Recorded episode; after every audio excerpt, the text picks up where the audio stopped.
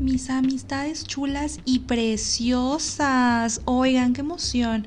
Estoy muy emocionada no solo porque en este capítulo tenemos una invitada que no saben cómo la amo por todo lo que me hizo pensar y reflexionar en, en todo el capítulo, pero también estoy yo muy emocionada porque ya tenía mucho que no les grababa nada. Aunque ustedes no lo crean, yo los extraño. Y me gusta hacer esto. La verdad, sí me gusta hacer mi podcast, pero no me está dando la vida. He tenido que hacer muchas cosas y ha sido muy complicado, la verdad. No saben el, lo desgastante que es estar haciendo redes. De hecho, esta es una gran invitación para decirles que si alguien quiere manejarme redes sociales o quiere ser mi manager, se los voy a agradecer mucho porque no podemos, no puede seguir siendo el equipo de producciones de Fresatánica Studios solamente yo y el gato. El gato está ahorita enfermo, entonces no puede ser parte de este equipo y me veo yo en la necesidad de trabajar sola. Entonces, necesito alguien que me lleve redes, pero eh, por otro lado, quiero voy a tratar de hacerlo más seguido. Voy a tratar, de, sé que se puede, puedo hacerlo más seguido. Pero, eh, oigan, pues esto solo es la introducción. Disfruten a nuestra invitada que últimamente nos hemos visto como muy envueltas en polémicas. Yo ya le voy a poner a esta sección con invitados el fúname, fúname por favor, porque realmente todo lo que decimos en estos eh, episodios y podcasts son para que nos funen, pero para que nos funen chido, para que tengan razones para funarnos. Entonces, pues los dejo, las dejo y les dejo con nuestra invitada Lea Rivas.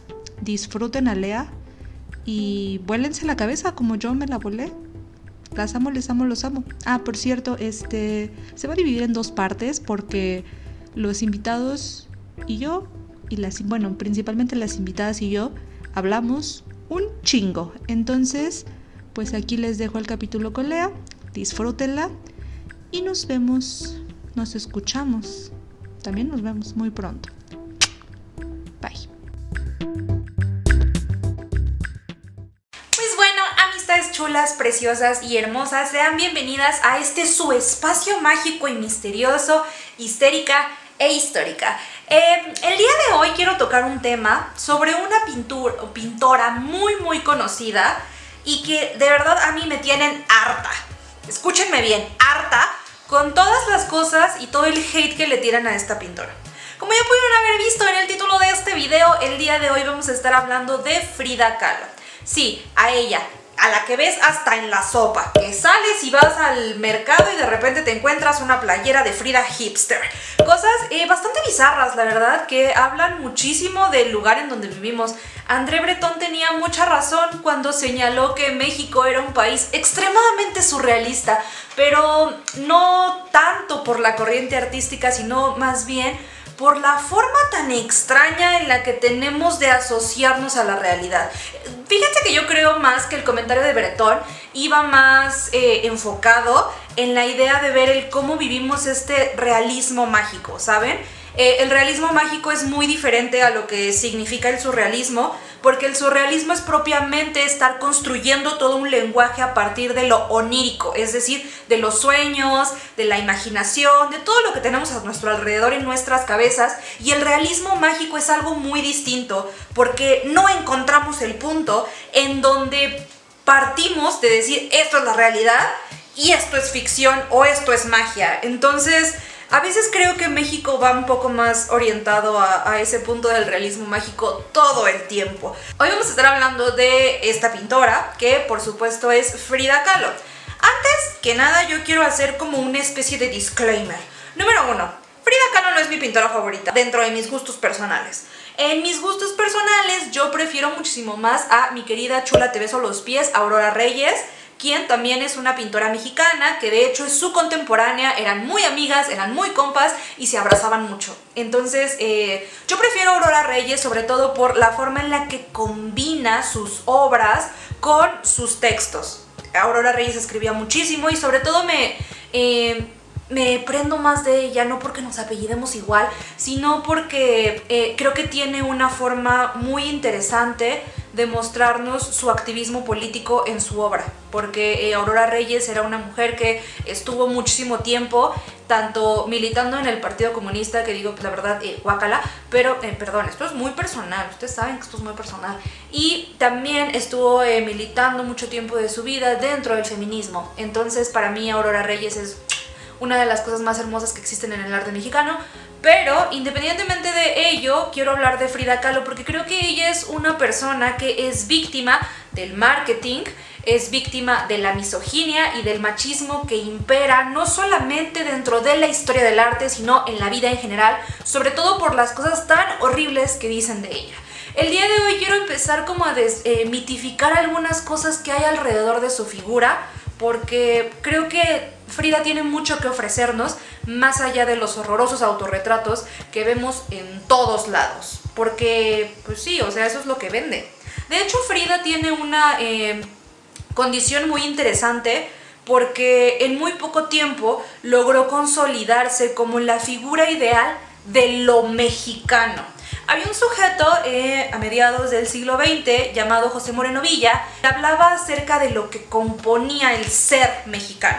Recordemos que después de la Revolución Mexicana todo eh, el país estaba en conmoción, no sabían qué hacer, no sabían quiénes eran, no, tenían entendido nada porque eh, pues no tenían tan bien consolidada una figura nacional.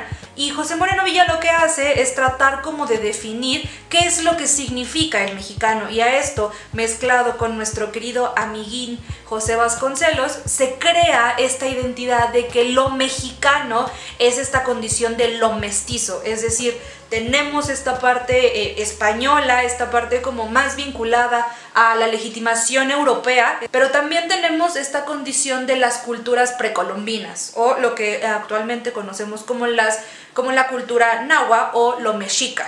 No le digan azteca, por favor. Cada que le dicen azteca, un historiador llora. Y llora muchísimo.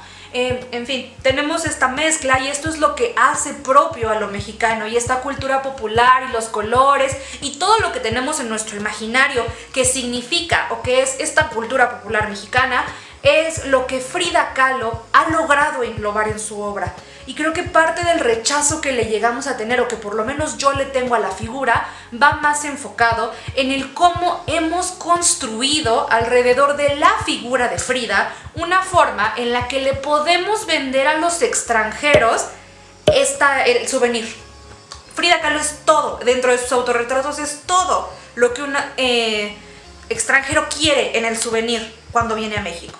Tiene ese exotismo, tiene trajes típicos, tiene muchos colores, tiene vegetación y todo lo que vemos alrededor de esta figura contribuye a ello. Pero, ¿realmente eso es Frida Kahlo? Frida Kahlo es esa figura que vemos propiamente en los vasitos decorados, en las tazas, en las playeras, que vemos hasta en la sopa. ¿Eso realmente es Frida? Pues bueno, yo desde mi perspectiva creo que no porque hay una gran complejización en su obra que creo que si la dejamos de ver desde este foco, podemos comenzar a ahondar en una pintora que abrió la puerta a muchos temas que propiamente no se tocaban, porque porque solo pueden venir de la perspectiva femenina. Yo sé que esto es darle eh, mucho mucho peso a ello. A lo mejor mucha gente diga, no, es que el arte es imparcial. El arte no es imparcial, o sea, es producto de un contexto y de un horizonte histórico y cultural. El arte no solo es eso que tú ves y dices, ay, siento muy bonito y me hace sentir bien, entonces el arte es increíble. El arte no es esto, el arte es un producto cultural muy complejo y el momento en el que Frida Kahlo comienza a incorporar ciertas temáticas, insisto, más allá de sus autorretratos, empezamos a darnos cuenta que ella realmente tuvo temáticas muy revolucionarias. Cuando habían visto que alguien hablara de feminicidio, que pues en ese momento lo podemos conocer como crímenes pasionales. Hola chacha, ¿qué pasó? E, e, ella es la chacha, es mi gato. Está aquí mordiéndome. Antes que comenzar a hablar de Frida, tenemos que eh, saber que mucho de lo que conocemos con respecto de ella no proviene propiamente de su obra, sino más bien de verla o de analizar su existencia como mujer artista desde el machismo y la misoginia, principalmente desde lo que conocemos como el Madonna Horror Complex. ¿Qué es esto? El dilema de la santa y la puta. Es decir, a las mujeres solo se nos tiene o se nos relaciona con estos dos arquetipos. O somos la madre, la santa, la buena, la que pone la otra mejilla, la amable, la caritativa, o somos todo lo contrario, la puta, la que no está dentro de los códigos morales, la que está fuera de lo que se supone que debería de ser una mujer. Y a las mujeres generalmente se nos valora por estos dos arquetipos. Generalmente no hay puntos medios, o eres buena o eres una desgraciada. Y el escrutinio público que corre sobre las mujeres tiende a ser bastante fuerte. En el caso de Frida Kahlo, ¿cómo lo podemos analizar? Frida Kahlo, desde un punto de vista, puede ser una gran pintora y una gran artista y un largo etcétera, porque dentro de la historiografía del arte mexicano se menciona muchísimo, pero cuando nos detenemos a analizar su obra, casi siempre encontramos comentarios que se van sesgando por su vida personal. Por ejemplo, hace poco yo escuché que dijeron, ay, es que mira sus pinturas, Frida Kahlo es una puerca. Y yo así como que, ¿cómo que es una puerca? Para empezar el comentario es especista. Y me decían, no, sí, es una cochina porque ella se la pasaba besándose con hombres y con mujeres y con todo el tiempo y nada más andaba ahí. ¿Qué quiere decir esto? Están juzgando su obra o su existencia como mujer desde la perspectiva de cómo vivía su sexualidad, cosa que evidentemente permea muchísimo en su obra, pero eso no tiene por qué ser el, el, foco para determinar si es una buena obra o una mala obra, para decir si es una buena artista o no. Aquí es en donde encontramos el dilema de la santa y la puta. Es decir, no estamos valorando su existencia como artista. La estamos viendo como la puta, la que sale, la que anda ahí con todo el mundo y también tendemos a verla desde el arquetipo de la santa, pero una santa que sufre. ¿Por qué? Generalmente cuando hablamos también de su obra hacemos referencia a la relación toxicota que llegó a tener con el pintor Diego Rivera. Cosa que, pues sí, evidentemente fue una relación bastante tóxica. Pero ¿quiénes somos nosotros para juzgar su obra a partir de ello? Yo jamás he visto que juzguen la obra de Diego Rivera a partir de saber que era un sujeto súper promiscuo. Por ejemplo, eh, él tuvo muchas esposas y no veo que realmente digan, ay, seguramente Diego Rivera pinta tantas mujeres desnudas porque es un cochino. Nunca he visto que digan algo así. Al contrario, a Diego Rivera se le valora como el gran artista, como el gran muralista, como una persona increíblemente inteligente. Y lo es, por supuesto que sí, porque desgraciadamente uno de mis pintores favoritos es Diego Rivera. Y yo eh, confirmo a partir de muchos estudios que es un, pintor increíble por todo lo que hace y por la dinámica que tiene, pero jamás he visto que dentro del escrutinio público lo pongamos ahí también en tela de juicio diciendo, ay, es que es un promiscuo, cuando realmente lo era, cuando realmente era una persona violenta. Y nunca he visto que esto permee. ¿Por qué pasa esto? Acorde a el ensayo maravilloso de Linda Nochlin, ¿por qué no hay grandes mujeres en la historia del arte?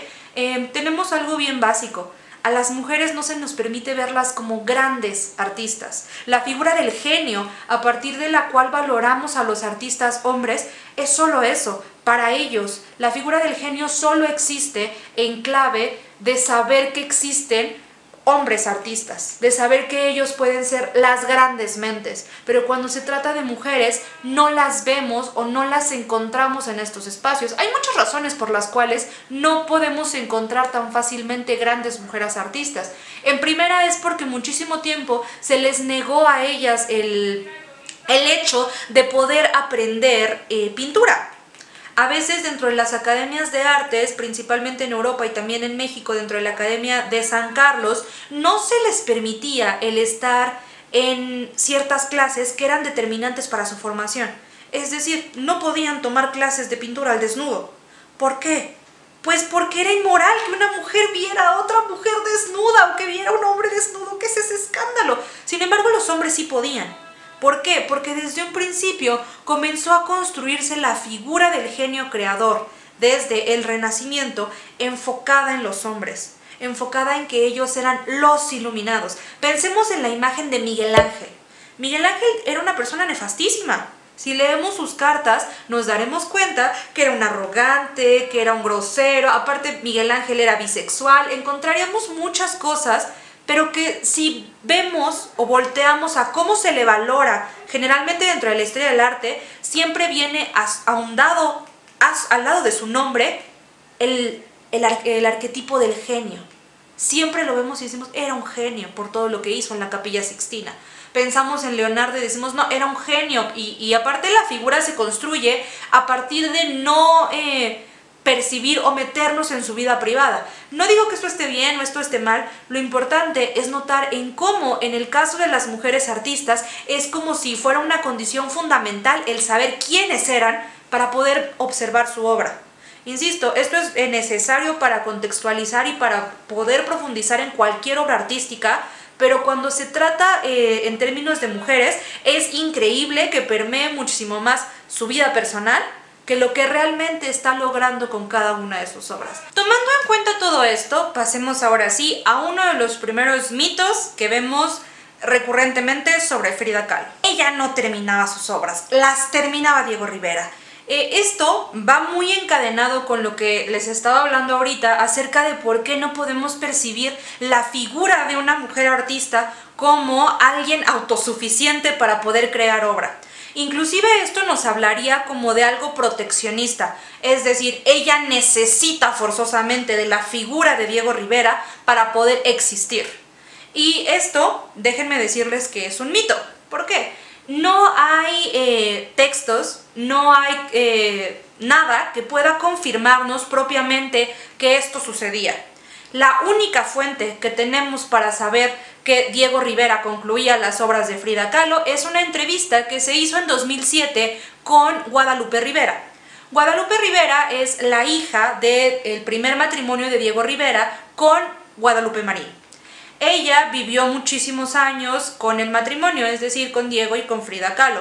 Y ella, dentro de su infancia, confirma este tipo de cosas y siempre habla de que Frida era horrible, de que era una persona terrible y tiene como una eh, como forma de percibir el matrimonio muy fea. Pensemos y contextualicemos y complejicemos esto. Es evidente que va a tener una perspectiva horrible de por quién su padre se divorció de su madre es eh, hasta cierto punto evidente y una forma eh, en la que confirmamos que existe esta misoginia. Dentro de los comentarios de Guadalupe Rivera podemos encontrar un halo grandísimo de misoginia, principalmente con aquella mujer con la que tenía que competir por el amor de su padre. Yo sé que esto puede llegar a ser como un poco conspiranoico, pero hasta siento que puede ser lógico y evidente que hable mal de la mujer con la que, pues, en primera, pues, terminó el matrimonio con su madre por esta mujer. Y aparte, el punto de todo esto es culpabilizar principalmente a Frida Kahlo de algo que también fue muy responsable Diego Rivera. Pero bueno, el único, la única fuente que tenemos es justo la entrevista que dio eh, Guadalupe Rivera al diario La Nación. Y es la única en donde se confirma esto. A partir de eso todo el mundo lo repitió, todo el mundo dijo, sí, sí, cierto, a Frida Kahlo le terminaban las obras. Y, a ver, es muy probable que pueda ser verdad esto, porque justamente Guadalupe Rivera hablaba de que terminaba sus obras en la última faceta de la vida de Frida Kahlo. Recordemos que Frida sufrió de maneras horrorosas tenía dolores que le carcomían el alma y de verdad hay muchos textos dentro de su propio este, diario en donde hablaba de cómo no soportaba el maldito dolor. Y evidentemente muchas de las obras que llegó a terminar y que probablemente, digamos, Diego sí terminó algunas de sus obras, lo importante de ello es saber que la idea original provenía de ella, que el bocetaje original provenía de su propia mano, y así metiera color y así Diego terminara lo que terminara, gran parte de la obra provenía de su propia cabeza, provenía de su propia imaginación, tenía su propio lenguaje pictórico, del cual ahorita hablaremos más adelante. Pero, ¿por qué juzgarla por ello? No sé si sepan, pero la mayor parte de los artistas del Renacimiento tenían talleres. Por ejemplo, eh, del Berroquio, que es uno de los artistas del Renacimiento que tenía un taller sote en el cual se formaron muchos de los, eh, de los grandes artistas del Renacimiento, pues tenía un taller Andrea del Berroquio. ¿Y qué era lo que hacían? Como eran trabajos extremadamente grandes, el artista no terminaba sus obras hacía un bocetaje y todos los que trabajaban dentro del taller se encargaban de preparar los pigmentos, de mezclarlos, de limpiar los pinceles, algunos de contornear, algunos de rellenar, algunos de terminar la obra. Las obras que vemos del Renacimiento no fueron hechas por una sola persona, fueron hechas por todo un taller. Y ahora resulta que si a una mujer de repente le ayuda su esposo porque está sufriendo en agonía, ya está mal y ya su obra pierde todo el valor.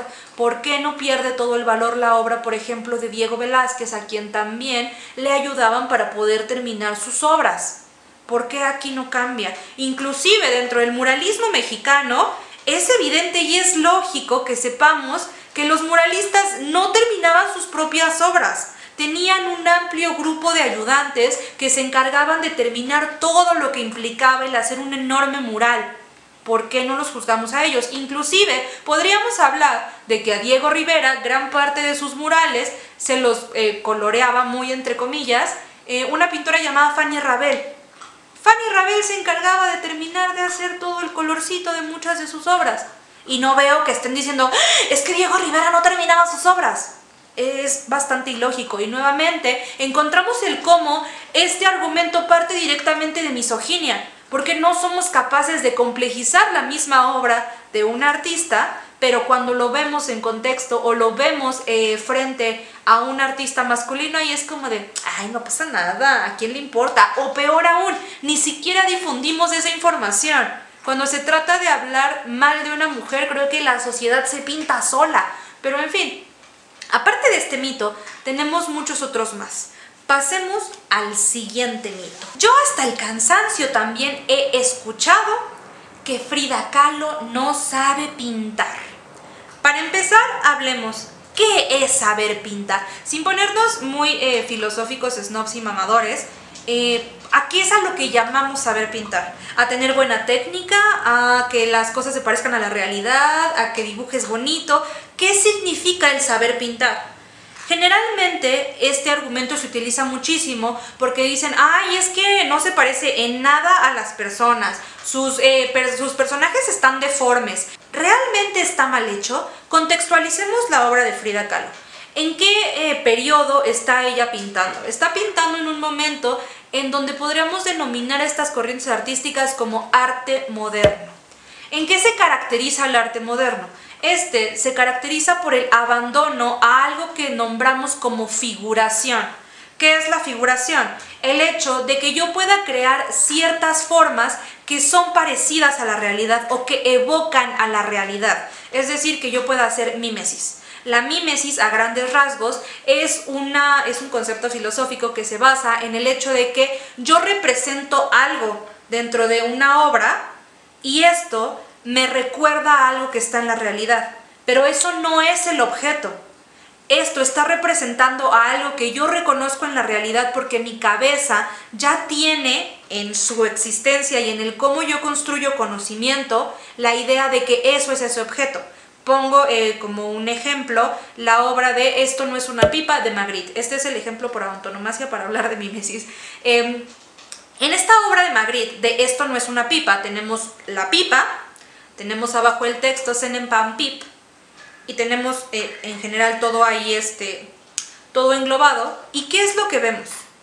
Estamos viendo la pipa, ahí realmente qué es la pipa. La pipa es el objeto que está evocando la realidad o la pipa es la palabra pipa que está escrito abajo de esto no es una pipa.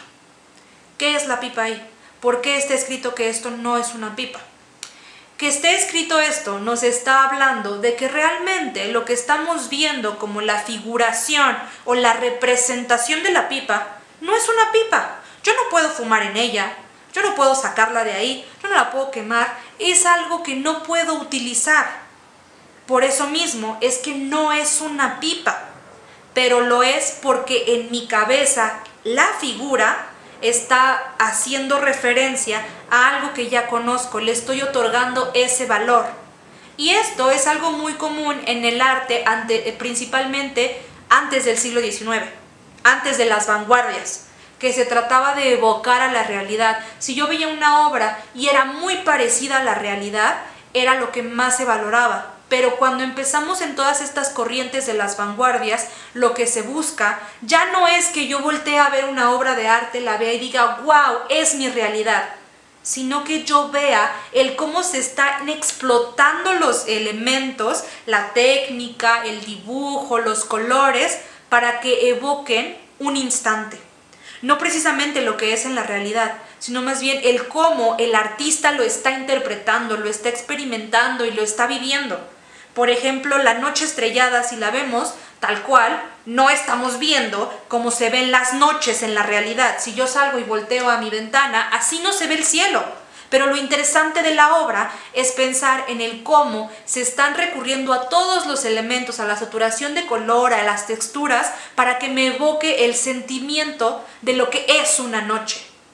Esto es lo que hace el arte moderno. El arte moderno no se basa tanto en el hecho de evocar a la realidad a partir de técnica y a partir de un dibujo preciso, sino se centra principalmente en el explotar todos los elementos que están a su alrededor para poder evocar una sensación, un sentimiento, una situación, pero a partir de la perspectiva individual y propia de las personas. Este abandono de la figuración, es decir, el no plasmar las cosas tan formalmente como deben de ser, va progresivamente hacia la abstracción.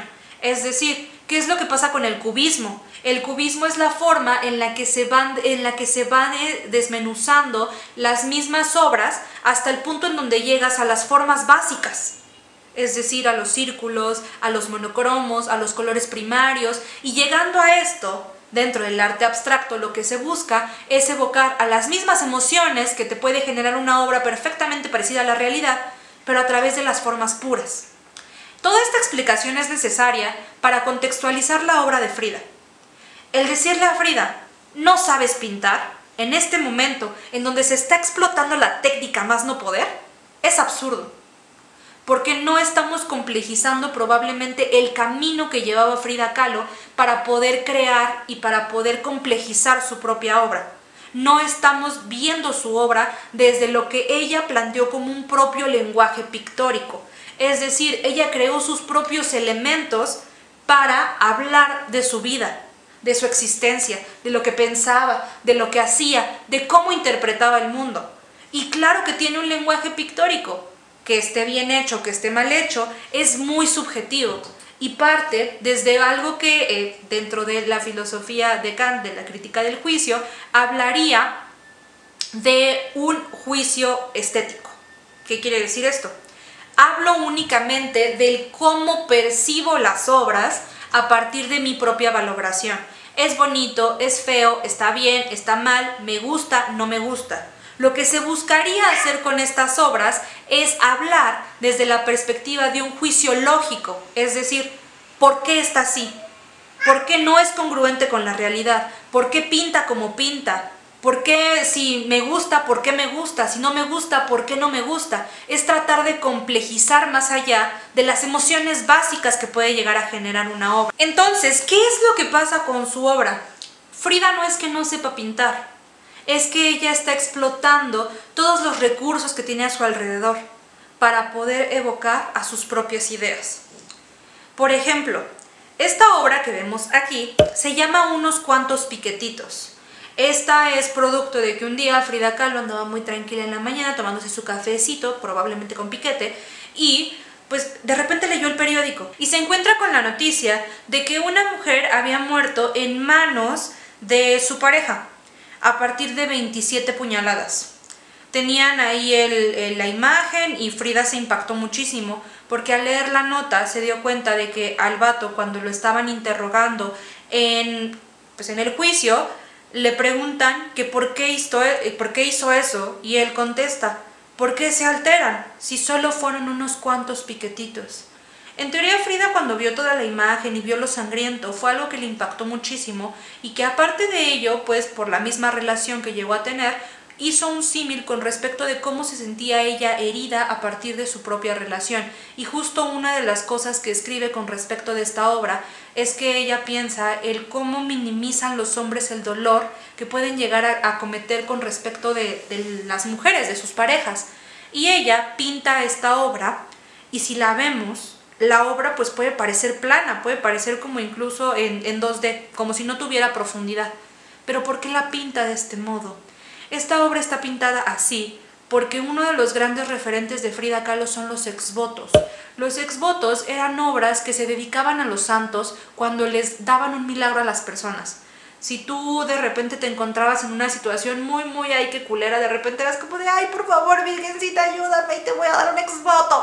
Y si te salvabas de esa situación, lo que tú tenías que hacer para agradecerle al santo era hacerle un pequeño retablito en donde tú pintaras tu situación y abajo pusieras, le doy gracias a tal santo porque me salvó la vida en el momento en el que casi me muero esta vez. Entonces esto eh, pues lo pintaban las personas comúnmente y lo dejaban en las iglesias, principalmente en las catedrales. Esto era un referente bien común del arte popular mexicano. Es decir, esto es una obra que pues es bastante amateur, pero es algo con lo que muchos tienen contacto y que es un referente con respecto de cómo se crean eh, pues estas obras pictóricas en México. Entonces Frida tenía como un apego muy significativo a los exvotos y esta obra la pintó de ese modo, por eso es que se ve como en 2D, pero en realidad eh, pues la obra está basada justo en eso. En la parte de arriba de la obra podemos observar que tiene como unas palomas que cargan un listoncito. A esto se le llama filatelias y en realidad lo que dice ahí arriba es justo la, frase de unos cuantos piquetitos. Esto también es una forma en la que trata de hacer eh, pues esta evocación a la cultura popular mexicana. Está retomando muchísimos elementos de los que la gente puede familiarizarse para poder sentirse un poco más cercanos a la obra. Lo importante de aquí es notar la crudeza de la escena. O sea, pueden ser monitos y palitos, puede ser una... Eh, algo que no está propiamente como bien detallado a lo mejor y que podría caer en este del no sabe pintar, pero si ahondamos mucho en cómo explotó la textura y el color, nos perdemos. Aquí les dejo unos zooms para que vean qué bonito porque eh, la forma en la que mete las puñaladas le da muchísimo énfasis a partir del cómo mezcla los colores e inclusive veamos la cara del sujeto. Yo lo veo en la noche a esta persona y yo me espanto y me cambio de acera porque sí se ve bien maldito. Es algo que ella hace eh, utilizando todos los recursos que tiene a su alrededor. Todos los recursos que están ahí eh, para ella los explota para poder mostrarnos la crudeza de una escena. Vamos a comparar esta imagen, que en este momento se les conoce como crímenes pasionales, pero actualmente sabemos que esto es un feminicidio. Comparemos la imagen de este crimen pasional con este otro crimen pasional. Esta es una obra de Ingers. Y aquí, ¿qué podemos observar?